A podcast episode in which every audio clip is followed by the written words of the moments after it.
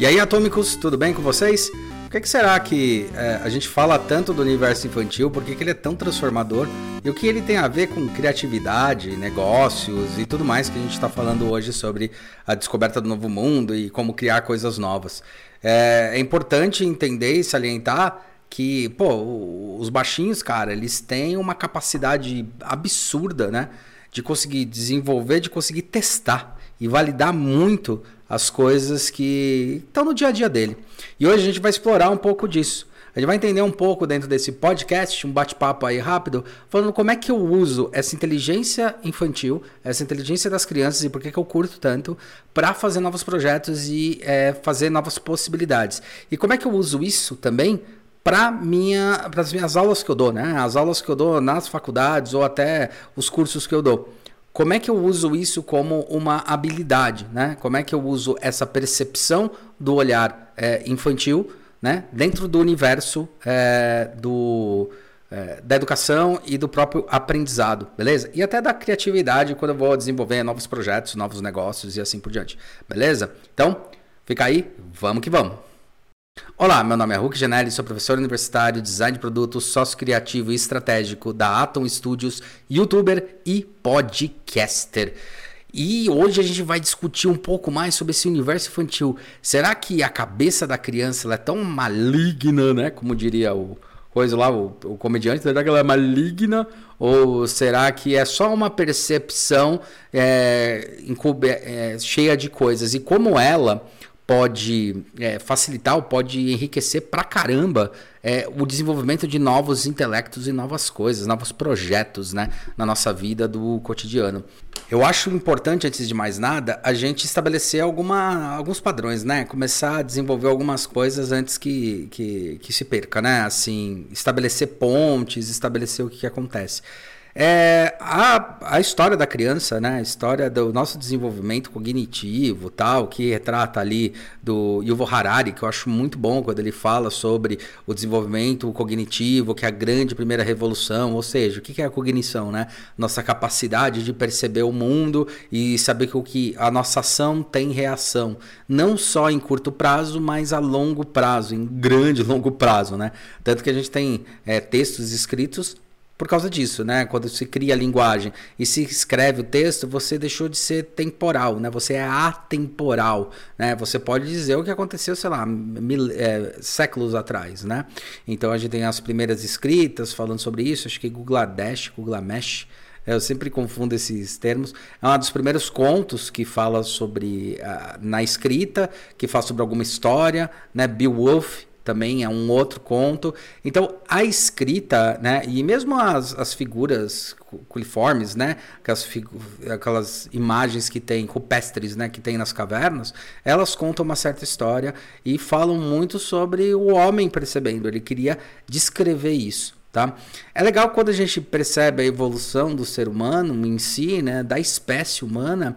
Ele foi desenvolvendo primeiro a, linguagem de barulho, depois a linguagem é, de desenho, depois foi desenvolvendo intelecto para a linguagem falada, descobriu que daria para escrever e transformar isso tudo numa escrita só, é, depois começou a desenvolver tecnologias e assim por diante. Se a gente faz um paralelo com o desenvolvimento de uma criança, desde quando ela nasce até um momento em que ela se percebe parte do mundo, que aí é com, sei lá, com 4, 5 anos de idade, né? Que ela se percebe, sou parte do mundo, o mundo é um pouco maior. Ela só entende que vai ser gigante mesmo, um pouquinho mais velha, lá pelos 7. Mas com 4, 5 anos ela percebe a existência do outro, que não tem só ela no universo né? Ela consegue ver um mundo maior e, e ver a evolução dela desde as primeiras palavras, tentando desenvolver a língua, tentando desenvolver é, ruídos, depois o desenho e depois a linguagem, depois aprende a escrever, aprende a pensar, desenvolver esse intelecto. Cara, é quase que um microcosmo, um microtempo, né? É, da evolução do próprio homem. Então isso já me encanta por esse ponto, né? Que é, essa evolução da criança até chegar à fase adulta é quase que a evolução que a gente teve quando a gente começa a ter revolução cognitiva até o momento que a gente chega hoje, até o momento que a gente vai desenvolvendo. E é legal porque daí vai empilhando, né? Então as crianças aí, sei lá, de um século atrás, aprenderam o cinema, aprenderam a televisão, a televisão não, aprenderam cinema, aprenderam, é, sei lá, telefone, para eles já era meio automático, né? Aquelas pessoas que nasceram em 1900 entenderam as tecnologias. Aí a gente dá um puta salto, né? Minha geração, que, cara, já nasceu com televisão, a televisão já fazia parte desse universo, tipo, não tinha muita problemática, né? E hoje a gente tem as tecnologias que são os iPads e tal. Então você vai empilhando essas tecnologias e saber lidar com elas faz parte de cada geração e parte de cada momento, né? É, como, eu, como eu costumo dizer, elas são apenas tecnologias, elas não são mais nada do que tecnologias, né? Não tem nada muito é, bizarro, né? Quando a gente para para analisar e para para pensar, é, é isso que acontece, né? Você tem um empilhamento de novas tecnologias. Então, eu acho que assim, sim, quando ela está entrando, no momento que ela está entrando, qualquer tecnologia, quando ela entra, a gente está falando de avanços mesmo, em qualquer aspecto. É óbvio que as pessoas elas, elas ficam ah, incomodadas, né? Ficou com aquela coisa, antigamente era melhor. Cara, não, não era melhor, tá? Antigamente não acredito que era melhor, acredito que é melhor hoje, né? É, só que a gente tem que conviver com os problemas que tem de hoje. Se na minha época a gente tem um problema na televisão que eu ouvia pra caramba, ai, para, sai da TV, vai brincar. Isso porque eu brincava pra caramba, nossa, eu brincava na rua, fazia um monte de coisa. Hoje em dia a gente vê essas coisas nos celulares e, e nesses elementos. Só que sim, dependendo de como são introduzidos e que tempo são introduzidos por uma criança tal, pode retardar o desenvolvimento cognitivo, porque não vai fazer ela se esforçar para, né? Isso a televisão também causava, isso o telefone podia causar, isso qualquer tecnologia pode causar. Então, em parcimônia, entendendo que é esse intelecto que importa, acho que é o primeiro ponto, tá? Que é bem importante de se colocar e entender que são avanços e avanços está tudo ok, está tudo bem, né? Não tem muito problema quanto a isso, tá? Aí a gente entra num outro ponto, né? Por que, que o universo infantil me encanta tanto? É, parte 2, né? A parte 1 um é porque eu acho que ela é uma é, é, replicado, meu, exatamente o que aconteceu milhões e milhões de anos com a gente para poder desenvolver até a linguagem chegar até hoje. A criança tem lá seu desenvolvimento em dois anos, vai, vamos dizer assim, em cinco anos, quando começa a aprender a escrever, seis anos, quando começa a aprender a colocar as letras, né? É que depende muito. Tem crianças que já desenvolvem isso mais rápido, porque já percebe um padrão. Tem crianças que demora mais, tem crianças que desenvolvem a linguagem melhor melhor e assim por diante. Isso é curioso, porque isso é o que provou é, uma coisa que estava muito errada há um tempo atrás, que a gente falava que uma criança era uma tábula rasa. Tá? Ou seja, uma pessoa na tábula rasa, numa esponja onde você ela absorvia tudo que estava é, ao seu redor. Tem um ponto certo nisso. Ela absorve o que está em volta. Isso é verdade, né? Tanto que ela copia muita coisa. Mas cada criança, ela já tem um intelecto. Ela não é uma tábula rasa. Ela, ela tem intelecto, ela tem uma percepção. Tem alguns estudos que falam que elas têm percepção até dentro, já dentro da barriga nos últimos meses aí de, de antes de nascer. Mas aí são estudos ainda que estão sendo é, é, investigados. Mas a partir do momento que nasce, isso já tem, ela já tem uma percepção de mundo, ela já entende algumas coisas. Tanto que ela passa por um sofrimento, a gente fala que ela passa por dois grandes sofrimentos, né? Que é o sofrimento do nascer, né? Que é, pô, é, é pesado pra caramba, né? Tem gente que fala que é, é a força do nascimento de parto normal pode ser quatro vezes a, a 4G, né? Em cima. É uma coisa assim, uma força descomunal, né? É, que tem. É, e tem a outra que é o rompimento do entendimento que ele não é mais parte da mãe. Acho que são dois grandes rompimentos, né? Que é lá pelos 3, 4 meses é, de idade, ele percebe que ele não faz parte da mãe, ele, ele se acha como um, um, um organismo junto, né?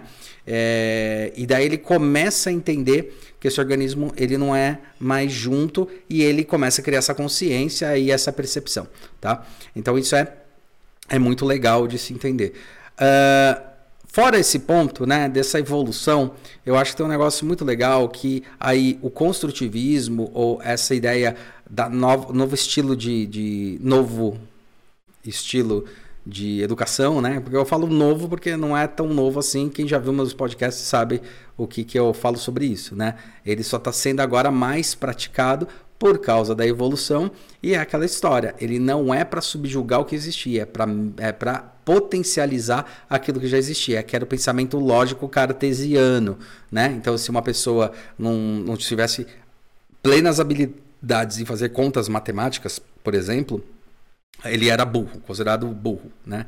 O que é uma idiotice, né? Ele tem inteligências em outros níveis. E aí a gente chega nesse ponto que é esse desenvolvimento do construtivismo e da questão é, analítica disso daí tudo, né? E que faz parte, sim, do desenvolvimento humano. Quando a gente se coloca, quanto designers, né? Eu, quanto criadores de propostas, é, a gente fala sobre a empatia, que é eu me colocar no lugar do outro. E também a alteridade, que é eu sentir o que o outro sente, né? Então, alteridade, eu me coloco no lugar do outro. Empatia, eu entendo o outro, tá? Existe essa pequena diferença, tá? É, a alteridade é tipo, eu realmente vou lá e, e, e me coloco e, e, calço os sapatos. A, a, essa alteridade. A empatia, eu entendo o que o outro está me descrevendo, eu ouço, eu compreendo, mas não preciso necessariamente passar por aquilo, tá? É, a gente às vezes, às, às, vezes confunde um com o outro, mas na hora de fazer o projeto tem que estar muito claro esses dois pontos. Mas, voltando um pouco, é, tem uma coisa muito interessante no desenvolvimento então cognitivo e que o construtivismo vem trazendo, que eu acho legal pra caramba, e que três grandes pensadores foram colocados à luz aí para começar a explicar um pouco mais como era esse desenvolvimento. E legal que esses três grandes pensadores, eles ajudam também a gente a entender a dinâmica humana, tá? É como funciona a cabeça do, do ser humano. Né? Ou essa confusão, esse, esse, esse ninho de gato, né? Esse ninho de rato, né? Que tem um monte de coisa e depois a gente vai fazendo sinapses para conseguir desenvolver. E é legal porque puxam isso para a fase de desenvolvimento de uma criança. É interessante isso quando puxa para a fase de desenvolvimento de uma criança, porque é aquilo que eu falei, aquele paralelo. Cara, se a gente compara os dois desenvolvimentos, desenvolvimento da criança e desenvolvimento do ser humano, quanto, quanto ser, quanto ser pensante e tal, a gente vê aqueles paralelos que eu havia comentado logo no começo. Então, é, tem três pensadores aí que são bem legais, que aí veio o Vygotsky, né, o Levi Vygotsky, o, o Jacques Lacan e o Carl Jung, né? O Carl Gustav Jung, ou o Jung, basicamente o Jung, né? Eu tô aqui com a minha colinha aqui do lado porque eu quero ler o que cada um diz a seu respeito sobre as suas pesquisas. Eu acho importante pra caramba a gente, é, a gente continuar com isso para é, chegar em alguns pontos. Então vamos lá, ó. O, o Vygotsky, segundo Vygotsky, que ele é de 1896 a 1934, ele foi um psicólogo e teórico russo que desenvolveu a teoria sociocultural da aprendizagem, que enfatiza a importância do ambiente social e cultural no desenvolvimento humano. Ou seja, para o Vygotsky, né, o convívio social ele ajuda o desenvolvimento humano.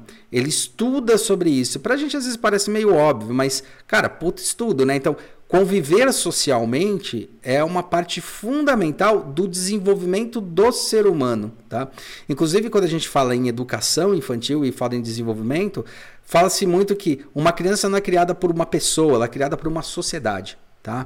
Então, aquela coisa, qual o papel da escola, qual o papel da faculdade, qual o papel. O papel de todos tem uma importância. A questão é não isolar. Se você isola, você não faz ela criar aquela consciência né, social. Então, ela sim se desenvolve socialmente através desse aparato social. Então isso é muito legal que o Vygotsky traz. Ele traz isso como para o ser humano, a gente traz isso para a questão infantil, para a questão do desenvolvimento do intelecto. Quer dizer, eu conviver com os outros é uma parte fundamental. Tanto que a gente vê uma percepção bem diferente, né? Quando você tem o primeiro filho, o segundo filho, o terceiro e assim por diante. O primeiro filho, ele acaba se adaptando meio ao ambiente. Vamos dizer que ele tem o pai e a mãe, e ele convive muito com adultos e crianças em alguns momentos da vida dele, né? Que são na escola ou brincando, mas a maioria do tempo são os adultos. Então, ele acaba refletindo que é, a vida dele, ou aquilo que ele tem como referência, são esses adultos. Tanto que é muito comum, tá? Não é 100%, mas é muito, muito comum o primeiro filho ser mais organizado, ele ser, parecer que ele age que nem adulto, né? Então ele sabe dos horários, que ele percebe como é que os adultos agem.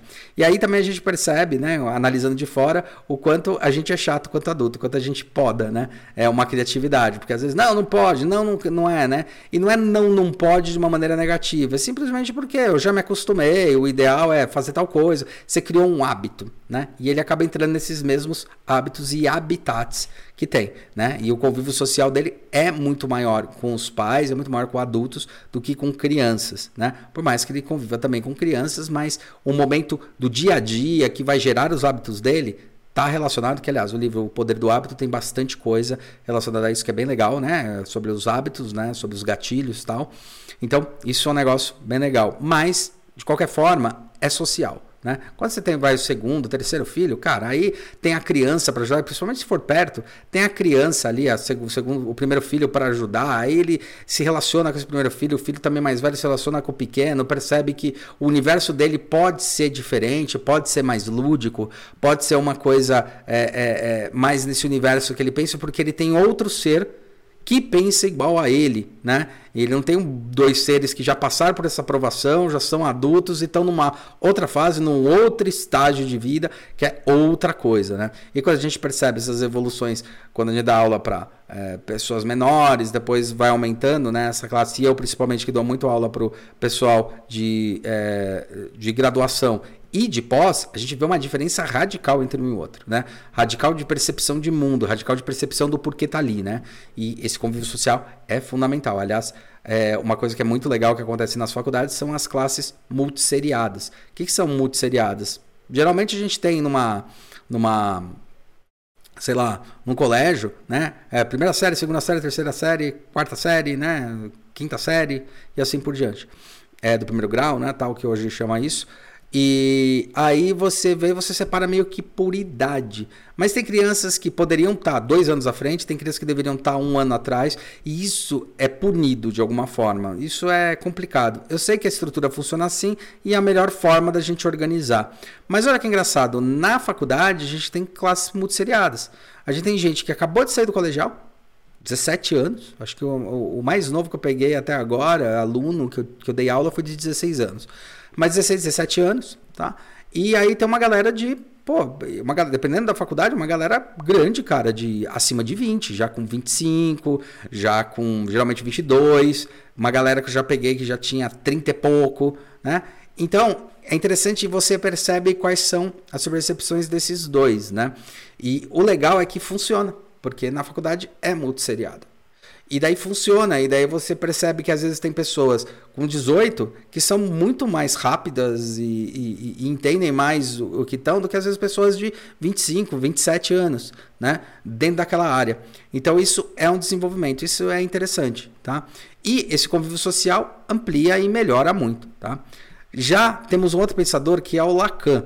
O Lacan, eu vou ler aqui né, a colinha, ele é de 1901 a 1981. Foi um psicanalista francês que propôs uma revisão da teoria psicanalítica freudiana. Lacan enfatizou a importância da linguagem na construção da subjetividade e propôs a ideia de que o inconsciente é estruturado como uma linguagem. Para Lacan, o processo de análise consiste em descobrir o significado simbólico dos conflitos e desejos inconscientes que se expressam por meio de palavras e símbolos. Para o Lacan, aí a gente tem, se um fala social, é, que é o Vygotsky, o Lacan ele vem com essa estrutura da linguagem. A linguagem molda nossa, nosso caráter. Tanto que é, é, muito interessante, dependendo do tipo de linguagem, dependendo do país que você nasce, o tipo de língua que você aprende ajuda a desenvolver mais uma coisa ou outra, né? Então, você tem sim diferenças de cognição, tá? Que a linguagem, o jeito que eu me expresso, o jeito que eu proponho ideia, o jeito que eu faço as coisas, ele influencia sim, né? O como me comunico com as pessoas. Então eu tenho o social que impacta e eu tenho a linguagem, como eu me comunico, tá, com essas pessoas. Então, mais sociedades mais primitivas vão ter uma comunicação mais primitiva e ações mais primitivas. E quando eu falo primitiva, é primitivo no sentido é, é simples, tá? É, não complexas. Quanto mais complexa a língua, exige mais complexidade mental. Então isso é muito interessante na hora que você para para analisar, né?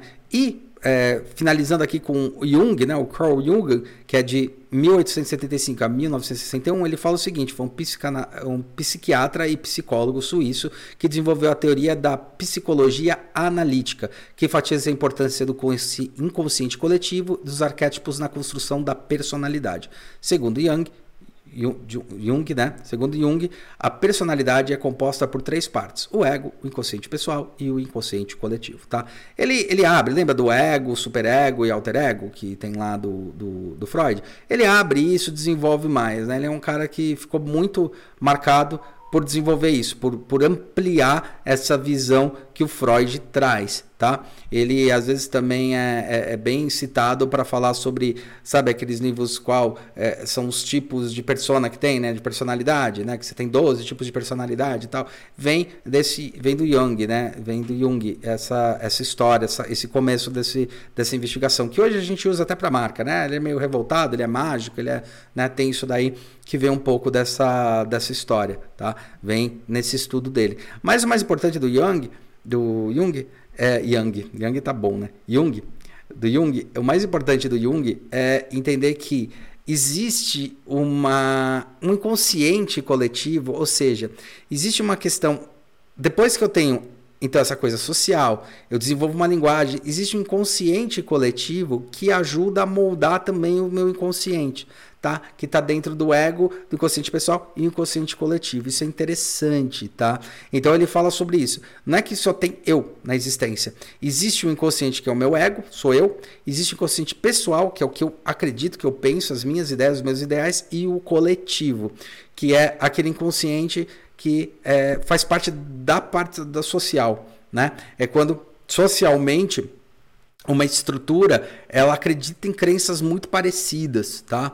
É, eu costumo dar o exemplo do coração, né? Porque que o coração tem esse formato, né? Um formato de coração e todo mundo é, percebe ele. Ah, ele é divulgado tal. Cara, tinha uma época que ele não era tão divulgado dessa maneira e as pessoas percebiam ele como esse coração, né? Então tem uma tem uma uma coisa interessante nisso, que é esse inconsciente coletivo, tá? que é uma coisa que é social, que é uma coisa que é da raça humana, muitas vezes. Por exemplo, percepção de cor, que a gente estuda muito na nossa área, percepção de cor, for, né?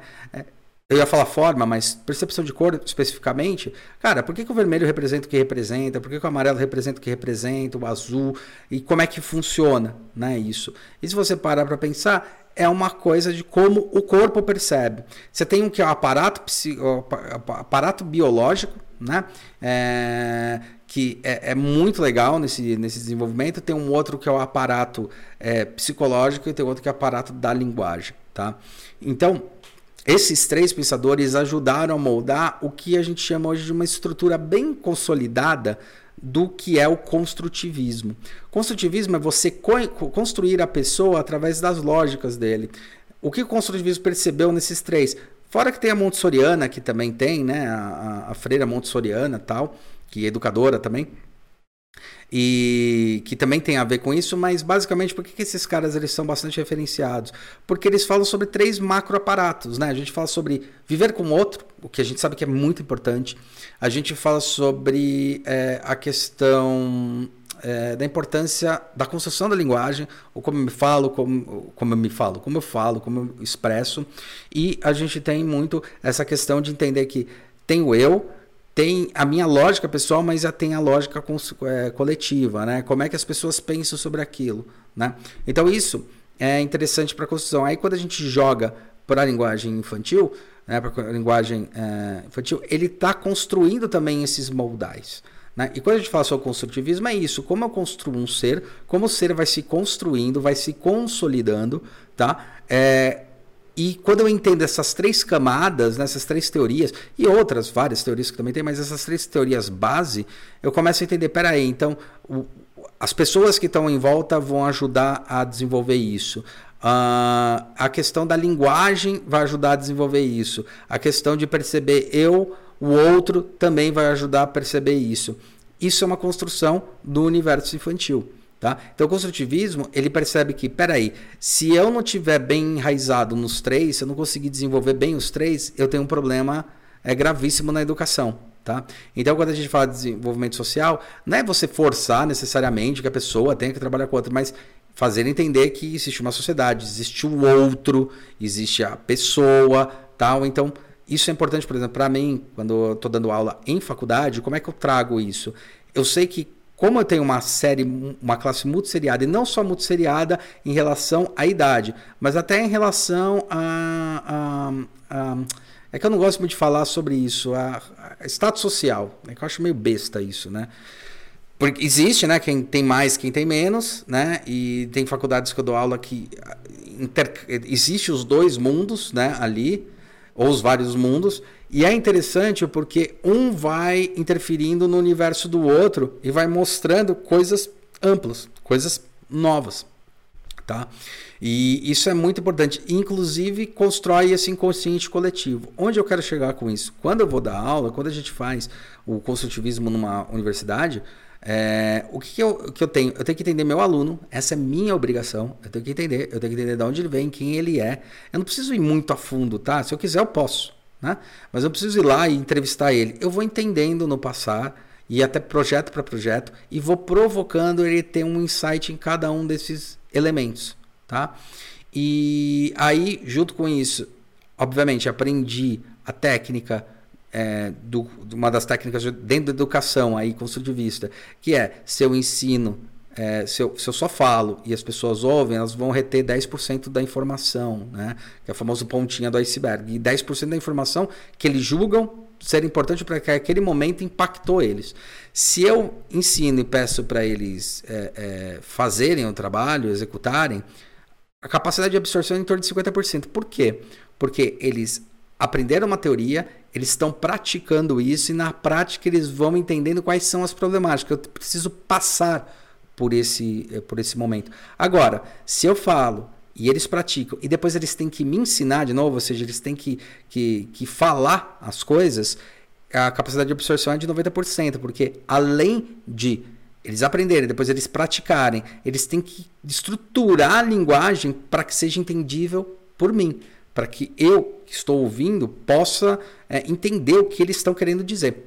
Então a gente tem as três bases de construção. Quando a gente leva para o universo infantil, é por aí também. Né? Isso que é muito legal e é por isso que eu gosto muito desse universo infantil para a criação de projeto, criação de estrutura e várias coisas que estão associadas a isso. Porque a criança quando ela começa a aprender a linguagem, ela começa a aprender com o outro. Né? Ela começa a aprender com a sociedade ali em volta. Ela se percebe no mundo, depois ela percebe o outro no mundo. Tá? E tem uma coisa que é legal que é, eu acho que é o que a gente vai perdendo, que eu nem só acho, né? Tem teóricos que falam isso. O Sir Ken Robinson, adoro ele, ele fala sobre pensamento convergente e pensamento divergente, né? E é, a gente é treinado na educação, ele até brinca, né, que as pessoas foram educadas. A gente é treinado na educação clássica, tá, a ter, a obter uma resposta. Então assim, um mais um é dois, ponto, né? E não tem outra resposta. Quando na verdade uma criança poderia falar que teriam várias respostas. Um mais um pode ser três, um mais um pode ser onze, né? É, um mais um pode ser, sei lá, simplesmente um mais um, né? Eu não sei o que, que é o mais. Para a criança existe várias possibilidades de resposta. E o mais curioso é que o pensamento clássico ele acaba falando que não, só existe uma. Não, não existe só uma. Que é o, a questão de você abrir a mente. Né? O Einstein colocava isso aí muito bem. Né? Uma mente que se abre nunca mais volta ao seu tamanho normal. E uma outra coisa que ele falava que eu acho muito legal é que se você está chegando em respostas que não estão não tão, é, chegando a lugar nenhum, tão estranhas, mude a pergunta. Né? Porque talvez você esteja perguntando a mesma coisa para chegar na resposta. Como é que você quer chegar em respostas diferentes se você age da mesma maneira? Né? Isso também é uma outra coisa bem clássica dele. Basicamente é isso, né? Basicamente é você propor esse olhar. O universo infantil, a criança, ela já tem esse olhar porque ela está explorando o mundo. Tá? Para ela não existe é, esse impacto de qualidade, de, de, de significado de status, tal, ainda não está na cabeça dela. Ainda não é claro para ela. Né? Tanto que tem aquela piada que para a criança o pai é o cara mais rico do mundo, né? ele pode tudo. É, tem uma brincadeira dessa, né? uma coisinha dessa. Então, na verdade, é que a criança ela não é ainda colocada com esses pré-conceitos, né? Pré-conceitos diferente de preconceito, tá? Pré-conceitos são conceitos que você pré coloca. Então, ah, um mais um é dois, não existe três, né? É, você está viajando, não é onze, você é burro, não é onze. Vão colocando isso. Quando na verdade pode ser. Depende do ponto de vista que você está observando. Isso daí é o que o Sir Ken Robinson chama de pensamento divergente. Tá? O convergente converge para um único resultado. O divergente acha possibilidades. A gente vai perdendo isso ao longo da educação porque eles vão ensinando que só existe uma resposta. A gente vai acabando. Ah, qual é a resposta? Qual é a resposta? Qual é a resposta? Né? E tanto quando chega alguns alunos da faculdade, é engraçado. Ah, mas o que vai cair na prova? Não, não tem prova, né? É um trabalho. Ah, mas o que vai cair? Cara, vocês vão desenvolver o projeto, eu vou instruir vocês passo a passo do projeto de vocês. Cada um vai ter um projeto distinto né, na mão. É muito mais difícil trabalhar com isso. Era muito mais fácil eu dar um tema e falar para eles trabalharem. E eu falo, ó, as réguas de justificativa estão aqui. O que eu trabalho são as regras de desenvolvimento de projeto. Eu preciso entender como você chegou até aí. Né? E se eu entender como você chegou, você teve, obteve sucesso. E aí também é, é, fácil, é mais fácil avaliar o desenvolvimento do aluno e não o desenvolvimento de quanto ele decorou da matéria. Um aluno que não sabe nada e desenvolve, vai até o meio, vamos dizer assim, do que seria proposto, entre aspas, ele vai se desenvolver muito mais do que alguém que já sabe bastante e só desenvolver um pouquinho. E aí você fala, ah, porque podia ter puxado mais. Então, o aluno tem que se puxar mais, porque você exige dele, tá? Mas ele não se puxa. É a mesma coisa com criança, né? Então, o pensamento infantil é legal por causa disso. Ele não é feito, lembra que fala criança fala que vem na cabeça? É porque não tem essas travas. Essas travas são muito boas para a criatividade. Elas são fundamentais para a criatividade, tá? Essas, essas, essas não travas, né? É, porque quando você bota trava, ferrou. Aí, jogando aquele conceito, né, do 1 mais 1 é igual a 11, porque se eu aproximo os dois, é 11. Mas se eu descobrir que aquele mais é... Vou, vou somar os dois, dá 2. E daí tem aquela brincadeira, 1 mais 1 pode ser 3. Você sabe de onde vem isso? Vem de um conceito chamado economia criativa, que tem a Lala, que é uma das maiores especialistas no Brasil né? É, talvez do mundo, né? uma das maiores do mundo. É, do Brasil ela é especialista, ela é representante na ONU no Brasil em economia criativa, tá? que diz justamente isso. Diz que é, 1 mais 1 é igual a 3, tá? não é igual a 2. Por quê? Se eu tenho, eu tenho a minha ideia, você tem a sua ideia, né? existe. Quando a gente soma, a gente tem a minha ideia, a sua ideia, mais a nossa ideia. Então tá vendo como faz lógica, faz sentido isso? É uma questão não só de ponto de vista, mas de lógica, tá? Eu acho que o, o ser humano, a lógica é uma coisa importante no ser humano, mas não confundir lógica com matemática, com exata, tá? É, a lógica é como eu é, uso a lógica para poder construir aquilo, para poder entender como aquilo vai ser comunicado. No universo infantil, a lógica deles é da experiência. Eles testam muito e eles erram pra caramba. E inclusive é uma coisa muito engraçada, porque a criança erra e ela não tem medo de errar e testar. Tá? Várias séries, né? Tem, duas séries. Uma acho que está ainda na Netflix, eu não lembro, que é O Início da Vida, muito boa. Agora virou série, era um documentário, e agora virou. Era um filme só, documentário de duas horas, agora virou uma série, né? E tem o outro que é The Secret Life of Babies e fala sobre esse desenvolvimento. Você percebe que ela vai testando. A gente, quando cresce, é, as pessoas vão criticando muito o erro. E olha só que engraçado, estamos vivendo numa época onde é, estão ensinando para gente, ou a gente está ensinando para esses alunos, para essas pessoas, que errar faz parte do processo. Que errar é parte do processo. Eu só consigo chegar no finalmente se eu erro, porque eu testei. Tanto que eu brinco que 14 bis não chama 14 bis porque o cara só fez um, ele fez 14. Né? Você tem a lâmpada, a famosa história da lâmpada do Thomas Edison, que é, ele achou, ele errou 108 vezes. Algumas literaturas falam de 200, algumas falam de mil, tem várias frases. Mas acho que foram 108 vezes né, que ele fez o teste para chegar na lâmpada. Ou seja, ele errou 108 vezes ou ele descobriu como não era a lâmpada para poder chegar na lâmpada. Esse é o ponto, né? A criança permite isso. Quando você está iniciando um negócio, quando você está iniciando um estudo, você tem que entender isso. Não existe uma resposta certa, existem respostas adequadas, não certas, certeiras, únicas. vai, vamos dizer dessa, existem adequadas. Quando a gente faz análise de cliente, por exemplo, é uma coisa que eu coloco muito para os alunos e para quando a gente vai fazer projeto. Cara, o cliente, é, ele depende muito de quem é esse cliente, porque podem ter respostas diferentes para clientes diferentes da mesma marca, do mesmo projeto. A Coca, novamente, colocando ela é interessante para uma pessoa que tem mais poder aquisitivo. Ela vai lá e fala: ah, vou comprar uma Coca-Cola, vou deixar em casa, deixar 15 Coca-Cola no freezer para tomar.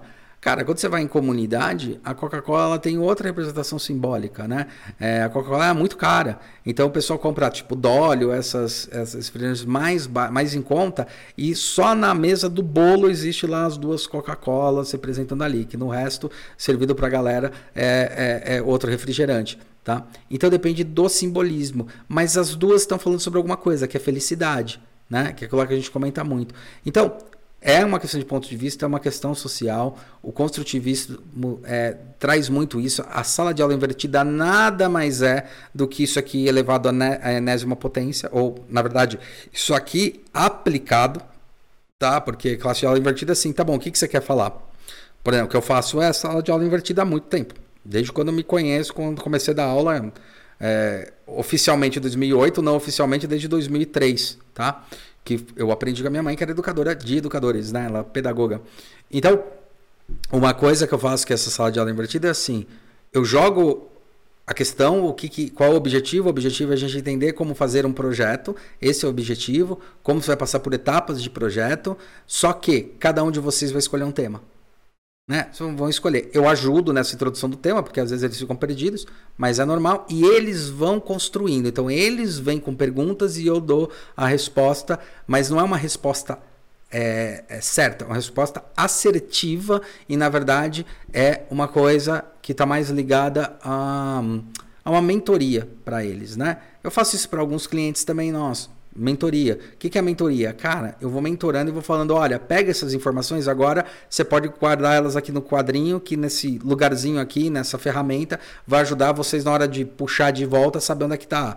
Vai organizando. Mas aquilo lá cria potenciais novos. E a criança é da mesma maneira. O universo infantil me encanta por causa disso. Porque a criança ela não tem travas é, mentais para possibilidade tá? É, quando você e não confundir isso com uma educação do tipo desrespeitar essas coisas não pode, obviamente. Eu estou falando sobre as travas, né? Aquilo que uma coisa é você agredir o outro, você não está vivendo no social. Outra coisa é você é, falar, ah, mas e por que, que não pode ser um mais um não pode ser 11? Você fala, não, porque é burrice. Não, não é burrice, é a lógica dele. E você ensina, o ideal é você olhar e falar assim, sua lógica faz sentido. Mas existem algumas lógicas. Quando a gente bota o mais, a lógica é um mais um para formar dois. Né? É, esse mais é uma operação matemática. Né? Agora, quando você coloca, você tem que falar um do lado do outro. São lógicas, tá? Então, entender essa lógica que está na cabeça é uma coisa muito legal. É daí que vem a criatividade. A criatividade vem muito desse universo. E quanto mais lúdico você trabalha, o que é esse universo lúdico que falam tanto? É o universo que te inspira e te dá possibilidades de você criar algo que você não tinha pensado antes. Minha estante aqui atrás está lotada de brinquedo. Né? E aqui na frente também. Eu gosto muito de brinquedo. Tem algumas estátuas até mais, mais imponentes e tal, mas eu gosto de brinquedo porque o brinquedo, cara, ele traz o universo lúdico o tempo todo. É um personagem que existe, é uma coisa que não era eh, entendida antes. E, e, e tem soluções criativas, inclusive em projeto. Assim, como é que o cara fez o encaixe tal coisa? Caramba, tem um Lego. Como é que ele resolveu a questão do molde se uma cara tem que ser toda detalhada? Puta, ele inverteu o molde. Então, essas coisas, esse universo, ele traz muito input, muito insight. É, o universo infantil é muito legal, é legal você observar. É diferente você ter pessoas que falam, ah, não gosto muito de criança, né? Por exemplo. Eu falo, ah, mas não. Cara, é diferente. Eu não estou pedindo para você ter filho, né? É, tipo, quando se alguém falar isso, eu tô pedindo para você observar sob uma outra ótica, porque você já foi, né? Criança e você já teve essa capacidade de olhar de maneiras é, diferentes. E hoje, falando sobre o mundo que a gente vive, complexo, altamente complexo, cheio de problemas complexos, né? Como é que a gente simplifica? A gente entendendo essa lógica, a gente entendendo que não tem só uma resposta, tem possibilidades a possibilidade que melhor funciona é a mais adequada para a gente usar naquele momento. Eu até brinco que é meio a navalha de Ockham, né? Que é o matemático, né? Padre matemático, que ele fala que se existem várias respostas para uma mesma pergunta, né? Você vai na mais simples, na mais lógica. É meio por aí. Várias respostas para uma mesma pergunta, a mais lógica é que vai atender melhor aquela situação. Não é necessariamente mais simples, porque depende muito do contexto em que você está olhando, né? Então isso é, é, é, é, muito legal na hora que você para para analisar. E hoje vivendo em um mundo complexo, as respostas e os olhares têm que ser mais é, divergentes e não convergentes para você achar solução, para você entender como você vai melhorar a eficiência na desde melhorar a eficiência na empresa, tratar melhor as pessoas. É, essa questão da, da, da, gestão de pessoas é um negócio fundamental, ou seja, como eu lido com as pessoas, é, de que maneira, de que maneira eu vou lidar com elas e fazer tirar o melhor delas, é dessa maneira. Se você não olha para uma pessoa como alguém é, único, né? No sentido de talvez ele tenha uma ideia, talvez ele tenha uma lógica e tentar mostrar para ele como ele interpreta essa lógica, como ele me explica essa lógica. Cara, ele vai continuar talvez sendo uma puta lógica, sendo inteligente, mas ele não consegue explicar. Por quê? Porque sempre você falou que ele é burro, porque ele não sabe fazer. E no fundo, no fundo, às vezes não é isso. Às vezes ele só não tá sabendo explicar. E tem uma frase muito boa que é para fechar aqui, que eu acho legal, que é, é, comunicação não é aquilo que você diz, é aquilo que os outros entendem. Então isso é muito delicado. Às vezes você tem que ajustar. Como você ajusta isso e de que maneira você ajusta isso. Então o universo infantil ele é um universo fundamental para a gente entender é, como desenvolver melhor nossas habilidades para o futuro, onde ele é mais líquido, onde ele é mais ele é crescente, onde os problemas complexos, a interpessoalidade são as coisas que estão crescendo mais, estão se exigindo mais os soft skills e não os hard skills, né? Hard skill é, é, básico, né? Tipo, ah, se eu sei, se eu sou um mecânico, eu sei mexer com o carro. Mas quais são os softs que você tem? Como é que você mexe, né? Tô dando um exemplo bem pragmático, né? É, isso eu acho legal. Isso eu acho que a inteligência artificial, os robôs, as coisas vão ajudar as pessoas a atingirem cada vez mais os seus potenciais. Por isso que, num primeiro momento, talvez pareça bizarro, ah, desemprego estrutural, mas a curto, a médio prazo, cara, é, as pessoas vão começar a ter mais capacidade e potencial de se desenvolver, de ganhar mais, de ser melhor, de ter uma vida melhor. Porque elas estão percebendo que elas não precisam ficar fazendo uma coisa que é só mecânica. Elas podem estar fazendo uma coisa muito maior, tá? Esse é o lado infantil que eu trago muito e que eu gosto bastante no universo infantil eles não são tolhidos com as amarras que a gente tem. Na hora de criar um projeto, não tolir isso, cara, é fundamental para você ter coisas inovadoras e propostas muito mais relevantes, beleza? Para tudo, tá? Para tudo, desde a bolsa de valores até um quadro que você está pintando, porque você está dando novos direcionamentos, novos direcionamentos e novos olhares para uma, uma mesma problemática e achando soluções diferentes. E no mundo complexo que a gente está hoje, essas soluções são fundamentais para a gente sobreviver, para a gente poder ter potencial, para a gente aumentar mais o potencial do ser humano. Beleza? Então, olhar mais para as crianças com, com carinho é importante olhar, tá? Com elas com carinho, entender o que elas estão fazendo. Muitas vezes elas estão sendo hipercriativas e a gente está tolindo a hipercriatividade e a nossa própria hipercriatividade, porque a gente está achando que o que ela está fazendo está errado, quando na verdade é só uma forma de fazer. Né? Abrindo exceções aqui que tem horas que eles fazem coisa errada também, né? Óbvio, né? Beleza? Mas é isso aí. Espero que tenham gostado. Não se esqueça de se inscrever no canal, aperta o sininho para receber mais notificação, dá joinha que não custa nada, galera. Porra, joinha é nosso pagamento, tá ligado? Pensa que Joinha é, é, não é só você gostar, mas ajuda a gente pra caramba. E comentem aí embaixo, se inscrevam nos canais, tanto dos podcasts quanto é, do YouTube. A gente tá com dois canais do YouTube. O nosso canal, o meu Hulk Genérico, a gente fala bastante sobre teoria e algumas coisas. E esse podcast é, vai para lá também. E a gente tem, ou se você estiver ouvindo pelo YouTube, no YouTube tem o podcast lá que é o Atomcast, beleza? E o canal Indústria Tech, que a gente está mostrando muita coisa de tecnologia. A gente tinha tudo isso num canal só, agora a gente separou que fica mais fácil. Em breve a gente já está lançando aí um curso nosso, tá? Que é da ideia ao negócio, como você tira uma ideia do papel e transforma num negócio, com algumas ferramentas que a gente desenvolveu ao longo aí da carreira de 23 anos, né? É, desenvolvendo projetos, produtos, serviços, negócios e um outro curso que eu tô aí para lançar que é o curso de criatividade, beleza? Para vocês se tornarem mais criativos e como potencializar aquela ideia e transformar mais criatividade no seu ambiente de trabalho, beleza? Ok? Com algumas ferramentas que vão auxiliar. Então é isso aí. Vejo vocês na próxima semana e até mais!